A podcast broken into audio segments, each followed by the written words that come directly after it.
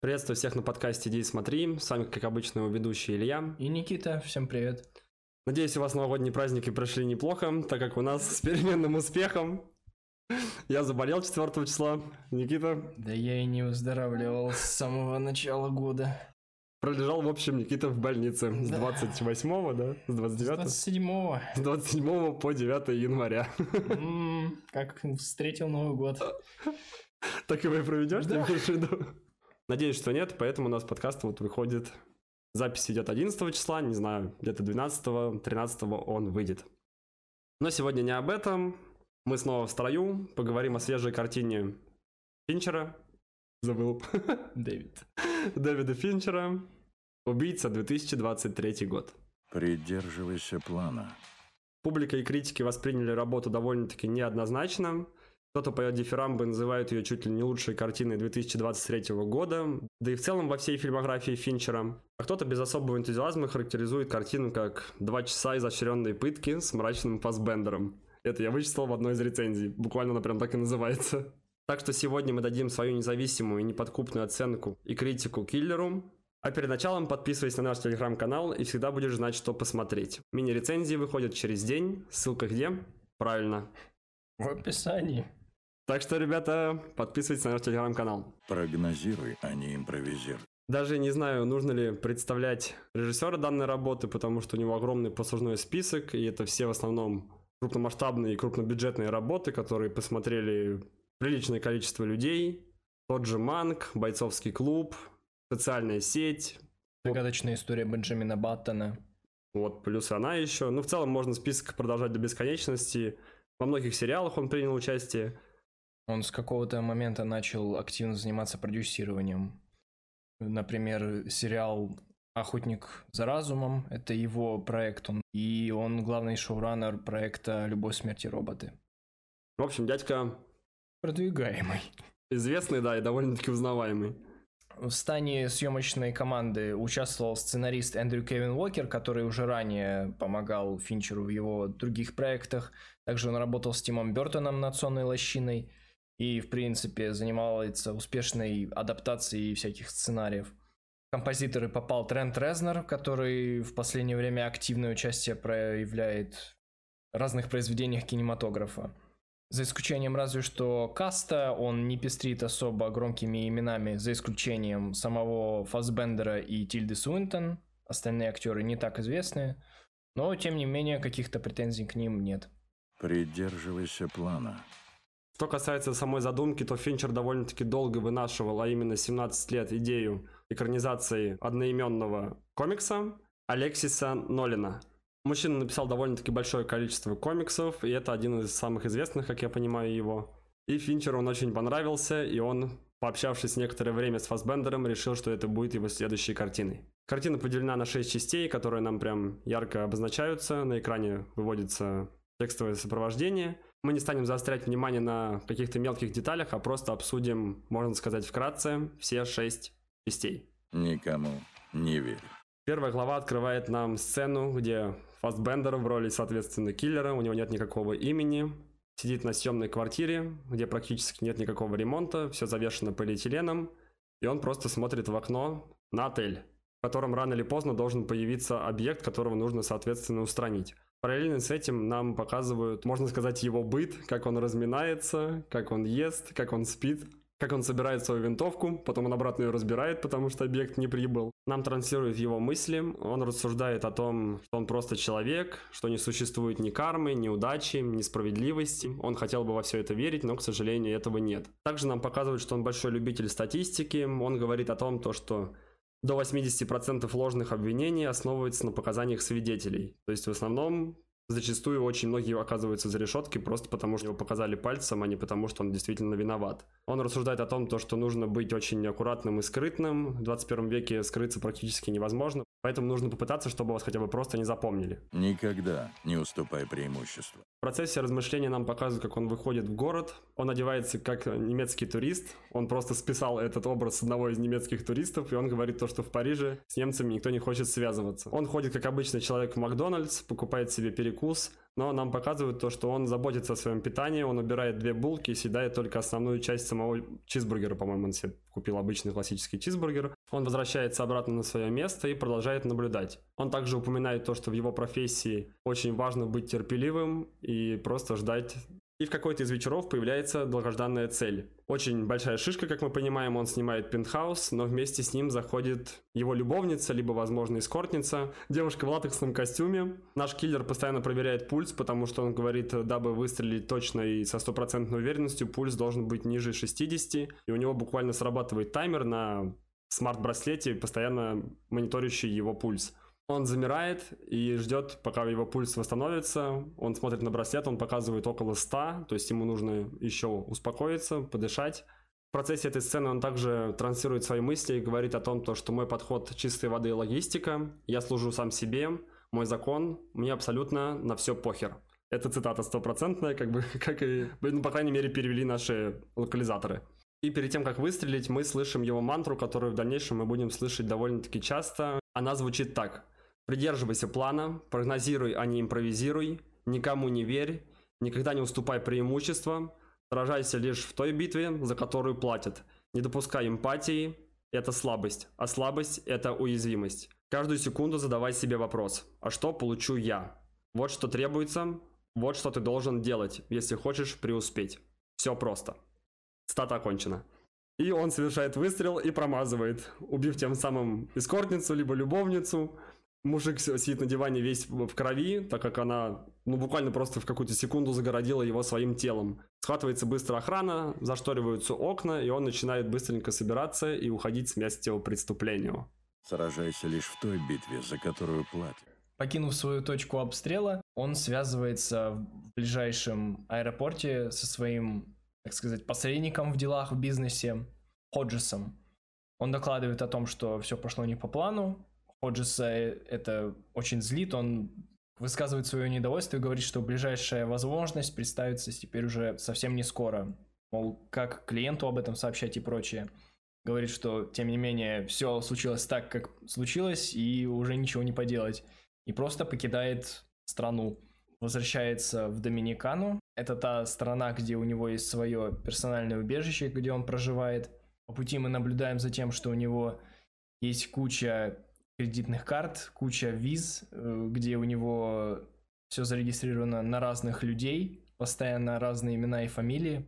И прибывая к себе домой, он обнаруживает то, что кто-то врывался к нему в дом. Причем мы видим следы крови, какие-то явные следы схватки. Мы еще не знаем, кто проживал или проживает вместе с ним в его убежище. Но вскоре мы это узнаем. Он направляется в больницу. Там госпитализирована девушка, которая проживала с ним в доме. Она сообщает о том, что ее допрашивали какие-то двое человек. Одна женщина и один мужчина. Не допускай эмпатии. Это слабость. Прежде всего говорит ему, что она не проболталась про него, ни малейшей информации не выдала и говорила, мол, понимала, что если она скажет хоть что-то, то она его больше никогда не увидит. Ну, то есть, скорее всего, она его девушка. Он приезжает в госпиталь, там сидит э, брат этой девушки, он говорит то, что я к тебе благодарен, ты очень сильно о ней все время заботился и беспокоился, а тут вот такое случилось. И он ему клянется то, что больше такого никогда не произойдет. Но я так понимаю, что она гражданка Доминиканы. Ну, парень выглядит прям как доминиканец, а она... Но она да, тоже довольно они, смуглая. Они все местные, я думаю, да. Убийца начинает свое персональное расследование. Он пытается узнать как можно больше информации о том, кто к нему приезжал, на каком транспорте. Исходя из этой информации, начинает ну, за ниточку. Находит того таксиста, который привез э, этих двух неизвестных, которые пытали девушку. Он недолго с ним общается, выясняет, откуда они к нему прибыли и в итоге убивает его. Нам также звучит мантра, которую в целом он уже ее нарушил, потому что он говорит, бери за то дело, за которое тебе платят, За это дело ему никто не платил, но он в итоге решил ввязаться. Более того, он перед этим сказал, что придется гадить там, где он проживает, что он явно не любит делать. Ну да, это одно из первых правил, знаете, не продавай там, где ты живешь. Ну, это можно провести параллель, не убивай там, где ты живешь, соответственно. Он себе поставил виллу довольно-таки глубоко в лесу и обособленно. После того, как он разобрался с таксистом, он отправляется в Новый Орлеан. Глава, где он отправляется в Новый Орлеан, называется адвокат, лоер, ну, юрист, неважно. Он здесь посещает этого самого Ходжеса. Он оформляет в службе доставки FedEx как раз-таки на адрес офиса, где находится э, контора Ходжеса. К назначенной дате он прибывает, замаскировавшись под э, службу Утилизации, да, переработки. такими незамысловатыми путями проходит через охрану, проходит через все эти замки, добирается до Ходжеса, пытается допросить его, как-то выяснить у него, выйти на след тех двоих, которые прибывали, собственно, к нему домой. Ходжес возмущен вообще тем, что убийца нагрянул прямо к нему в офис, мол, раскрывает свою личность и, в принципе, очень сильно рискует. Говорит, что те последствия, которые пошли за этим промахом, они наступают чисто автоматически, потому это ожидаемо, когда он допускает ошибку и клиент хочет зачистить след- следы за собой. Просто он до этого еще вкидывает то, что у него стопроцентная реализация. Он стоит очень дорого, и клиент знает, за что он платит. А тут он внезапно промахивается, и да, естественно, клиент хочет позаботиться о том, чтобы к нему ни одна ниточка не привела. А слабость – это уязвимость. Также в начале третьей главы нам показывают один из складов, в который он заезжает, и у него там просто есть все на все случаи жизни. Есть отдельно упакованные зиплоки с документами, соответственно, опять рандомные имена, рандомные фамилии, с деньгами, оружие. И он говорит то, что в Америке около 50 тысяч, по-моему, Очень гаражных комплексов, которые можно арендовать. Ну, то есть буквально ячейка там под одну машину и еще немного. Ну, обычный гараж, просто их там очень много, и они все типовые. И он говорит то, что я арендую в шести. И он шутит на такую тему, то, что когда, допустим, перестанут поступать счета, ну, условно, он просто умрет. Забытые ячейки, да, за которые перестали платить и прошел срок, там, не знаю, может быть, год, может быть, больше, продаются на аукционе, и когда их скроют, посмотрят, что, что там есть по факту, и, допустим, это покажут по ТВ, то есть он на, на эту тему иронизирует. То есть там будет оружие, поддельные документы, паспорта и все в таком духе.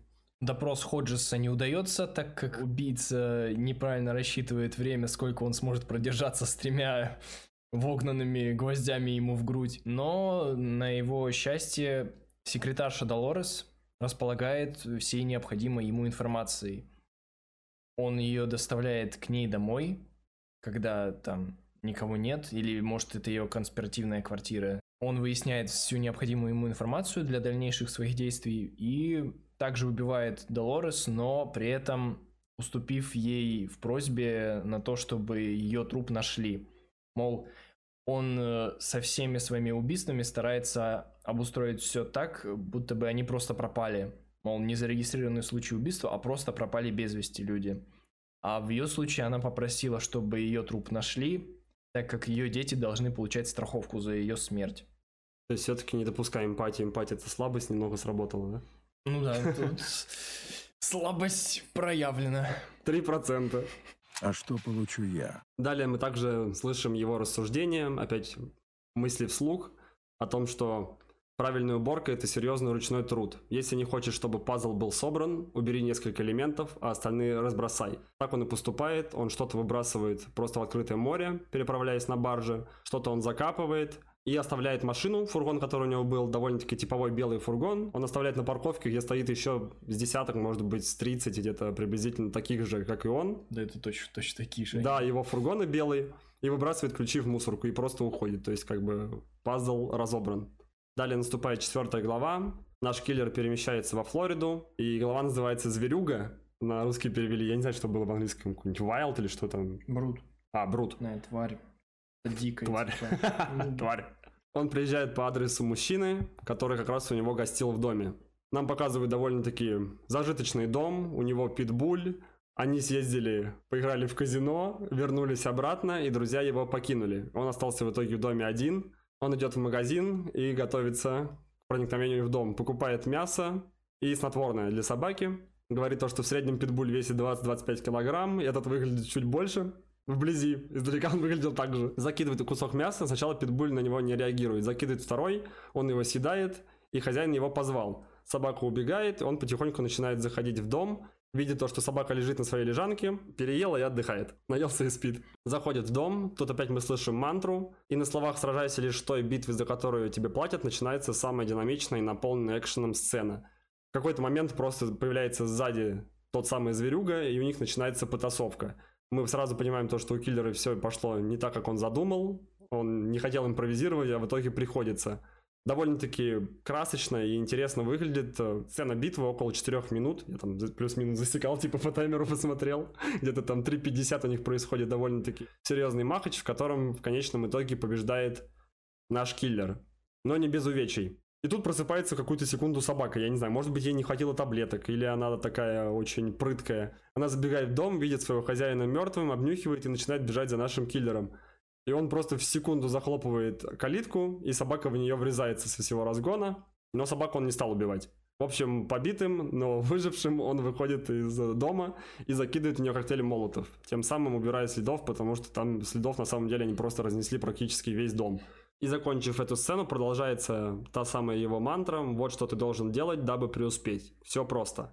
Но, как мы видим, не все так просто, как, как казалось на первый взгляд. То есть он зашел в дом, лилась вода, как бы он подумал, скорее всего, он купается, и в какой-то момент вода закрывается, да, и то есть человек уже был готов, то, что к нему э, нагрянули. Может быть, он это понял по собаке, но...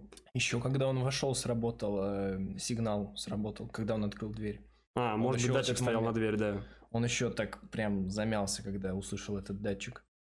В общем, сцена боевки поставлена неплохо, ну, не знаю, звезд с неба не хватает, но в целом она не превращается в кашу из мельтешащих кадров, когда, знаете, вот бюджета не хватает, допустим, хорошо поставить боевую сцену, то начинается магия монтажа. Или банально не могут актеры проделать то, что им требуется для драки, и они обрезают их, как заложницы. Таких моментов очень много. В том же «Обители зла» все боевые сцены поставлены по принципу «монтируй быстрее, чтобы ничего не было понятно, и в итоге победишь». Вот что ты должен делать. Нагнетается атмосфера на то, насколько все тяжело движется. Следим и волнуемся за то, выживет ли вообще главный герой в этой драке, потому что физическое превосходство явно на стороне его противника. Ну да, мужчина очень крепкий, серьезного актера подобрали, он такой какой-то мексиканской внешности довольно смуглый, с длинными волосами, да, и он там просто его швыряет. Фасбендер на фоне него просто, ну, раза в полтора меньше выглядит. Далее мы переносимся в пятую главу, Нью-Йорк, Эксперт. Глава называется. Выследив спутницу догоревшего в доме, он видит, как она заходит в ресторан, и он не остается ждать в машине, пока она выйдет, чтобы было, скажем, более безлюдно хотя бы. Он просто со спокойным лицом идет в тот же самый ресторан, где она сидит за столиком у окна. Мы слышим опять его монолог о том, что общеизвестным, если находят труп женщины, то подозрения падают на мужа, парня или же любовника, если девушка не была изнасилована. Особенно, если она не была изнасилована. Усевшись напротив, она понимает, что ее часы тикают в обратном направлении, и дама решает рассказать историю.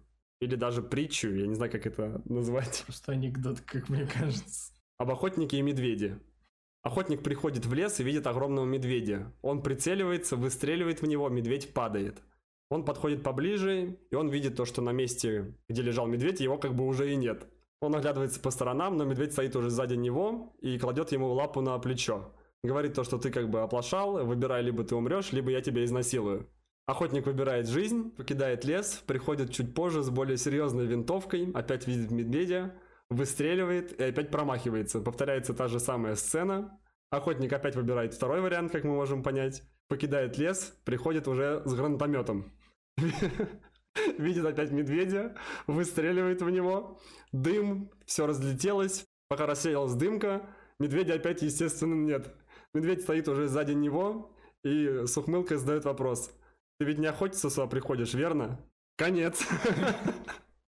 Непрошибаемый Фасбендер на этом моменте улыбнулся.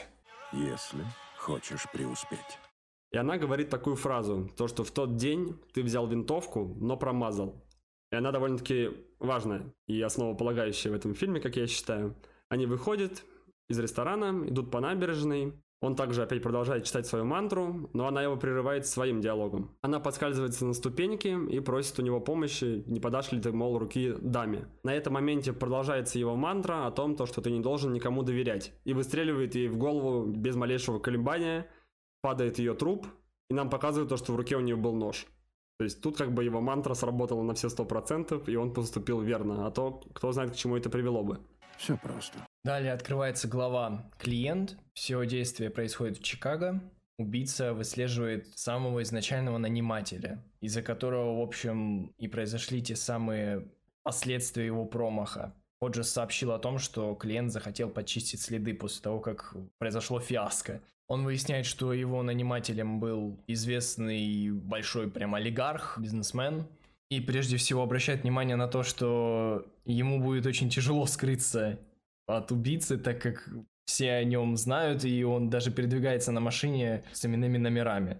Подмечая вместе с тем момент, что пешком от отеля до спортивного зала идти 9 минут, но он эти 9 минут э, преодолевает на машине. На Майбахе. В спортивном зале он тайком выуживает электронный ключ от его отеля, и со временем в итоге попадает в его пентхаус. Клиент просто в шоке от того, что произошло, мол, самый защищенный комплекс, и говорит, что рождественской премии ему в этом году не видать, так как ну, произошло гру- грубое нарушение безопасности клиента. И убийца прежде всего говорит ему о том, что он хочет показать ему, насколько легко добраться при желании до клиента. После этого я хочу спросить у вас, у нас с вами проблемы?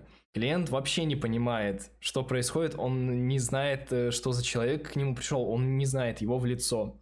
И только потом он осознает, что это тот самый убийца, который, которого он нанял через Ходжеса и объясняет ему всю ситуацию, мол, он раньше никогда не занимался таким наймом на мокрое дело, он впервые занимается всеми этими заказами, и, мол, когда произошел промах, и Ходжес ему сообщил об этом, он просто ответил, что все допускают ошибки, ничего страшного. Но Ходжес спросил его, мол, не хочет ли он почистить хвосты. Он даже толком не знал, как интерпретировать это выражение, и он просто сказал, ну да, я хочу зачистить следы. Совершил доплату, и начался весь этот процесс. Не допускай эмпатии.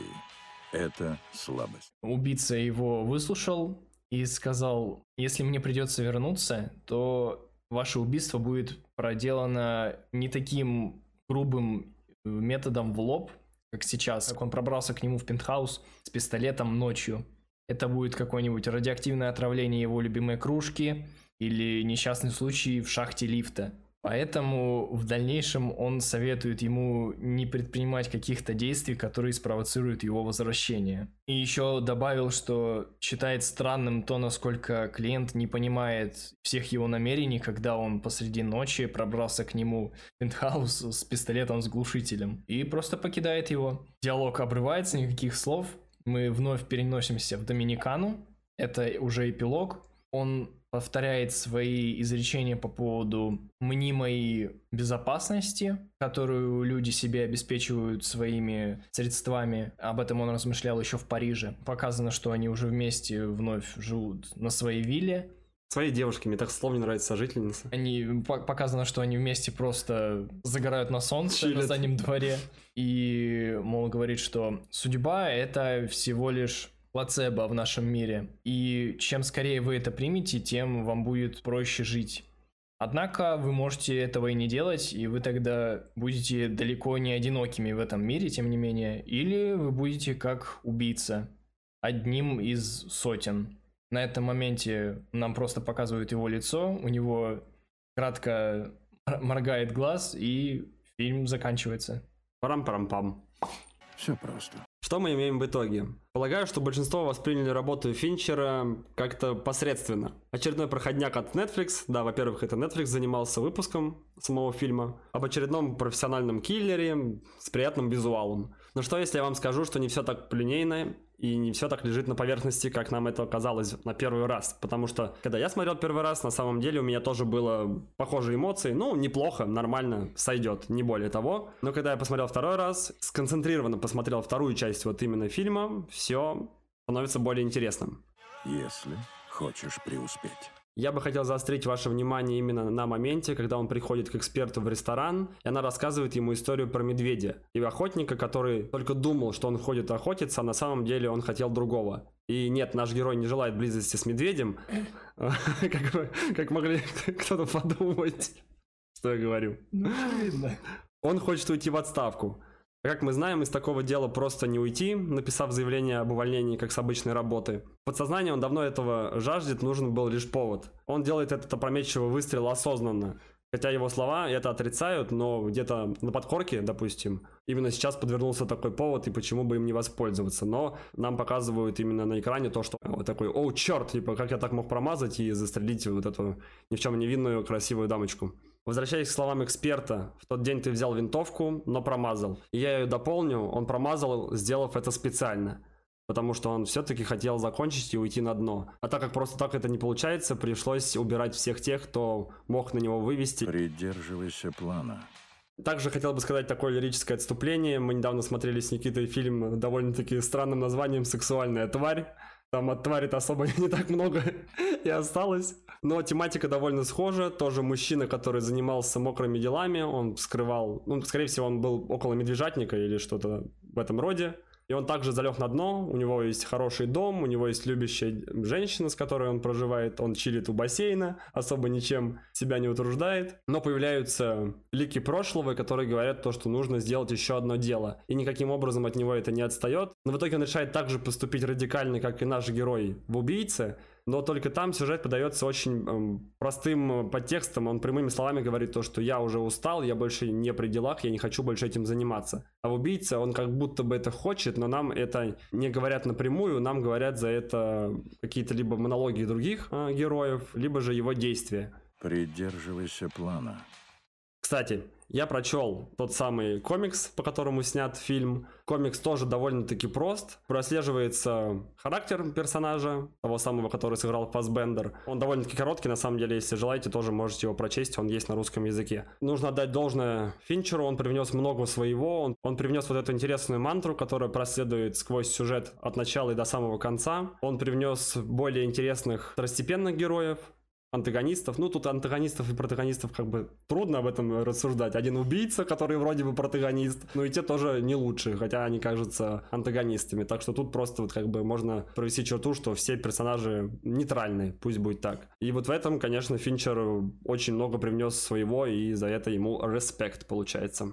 Вот что ты должен делать. Касательно моих мыслей, опять же, возвращаясь к тому, что для меня этот фильм был очень приятной неожиданностью в 2023 году. Я узнал о нем довольно поздно, где-то за неделю до релиза вообще. Из такого прям приятного впечатления с ним мог сравниться только «Все страхи Бо», который я смотрел еще в начале года. Но, тем не менее, после него осталось более приятное воспоминание, и его я с, большей, с большим желанием всегда хочу пересматривать. И из-за этого меня очень огорчило принятие этого фильма ну, во всей киносфере. Низкие оценки критиков, низкие оценки, низкие отзывы от других зрителей.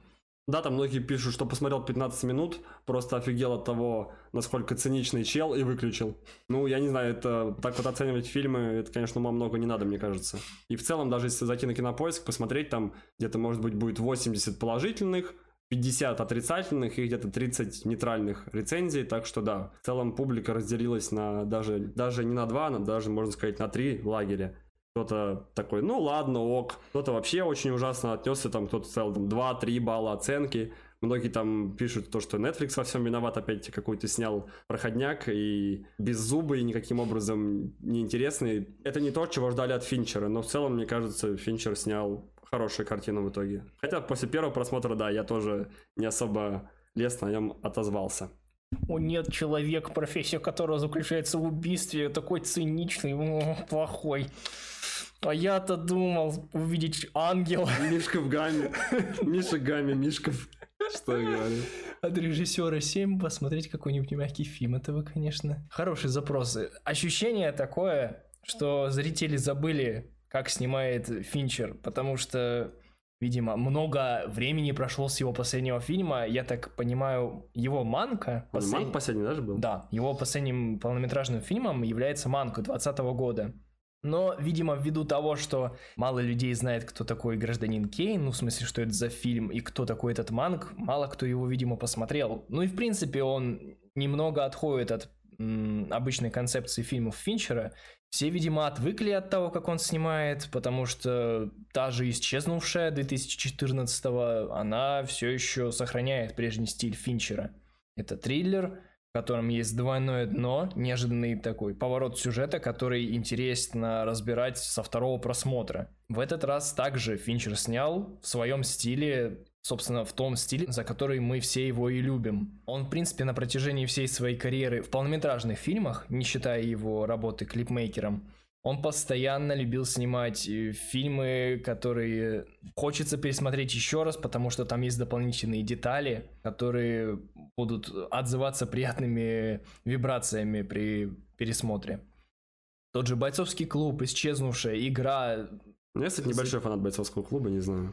Ну, Многие прям там на него «О, а, смотрю три раза в день. ну просто это очень, это очень выверенный фильм. Там дофига, дофига деталей, которые на второй просмотр, зная, что тебя ждет в конце, зная весь твист, весь поворот, они очень приятно у тебя в сознании отзываются. За ними всегда приятно наблюдать. И «Убийца» — это точно такой же фильм, в том смысле, что дофига деталей, на которые хочется обратить внимание, и если ты это сделаешь, тебе будет приятнее смотреть этот фильм, и он откроется для, для тебя с совершенно другой стороны. Но почему-то в этот раз зрители решили особо не Захейтить. Ну да, я, я не знаю, в чем дело. Может, действительно... Заставка сыгра- Netflix многих смутила. может, с- «Любовь, смерти роботы» на Netflix тоже с подачи Финчера. «Охотник за разумом» с Мне кажется, у них довольно-таки разные аудитории на самом деле. Ну просто я хочу объяснить, почему это Netflix, потому что Финчер уже с ним множество лет сотрудничает, и он уже выбил себе репутацию, когда Netflix не лезет просто к нему. Он для них слишком много проектов сделал, в связи с чем они могут... Успешных. Ну, успешных, да, э, благодаря которым продвинулся Netflix. Поэтому они дают ему карт-бланш на полную свободу авторского Видение. в своих проектах, да. И тут произошло точно так же. Мы видим Фассбендера с физиономией кирпича на лице, хотя он при этом во время выполнения своих контрактов слушает группу The Smiths. Это очень такая плаксивая лирическая группа, ну, в смысле, ее песни. Очень попсовая в своем исполнении в каком-то смысле. Это стоит нашего внимания, потому что Финчер уделяет огромное внимание своему звуковому сопровождению в фильмах. Тот же Where is My Mind группы The Pixies в бойцовском клубе сделал э, эту песню самой популярной у этой группы. Я, я не уверен, что многие знают вообще название группы, кто исполнил эту песню, но песню саму помнят все и знают все. Именно благодаря тому, что Финчер так идеально вставил ее в момент фильма. Придерживайся плана.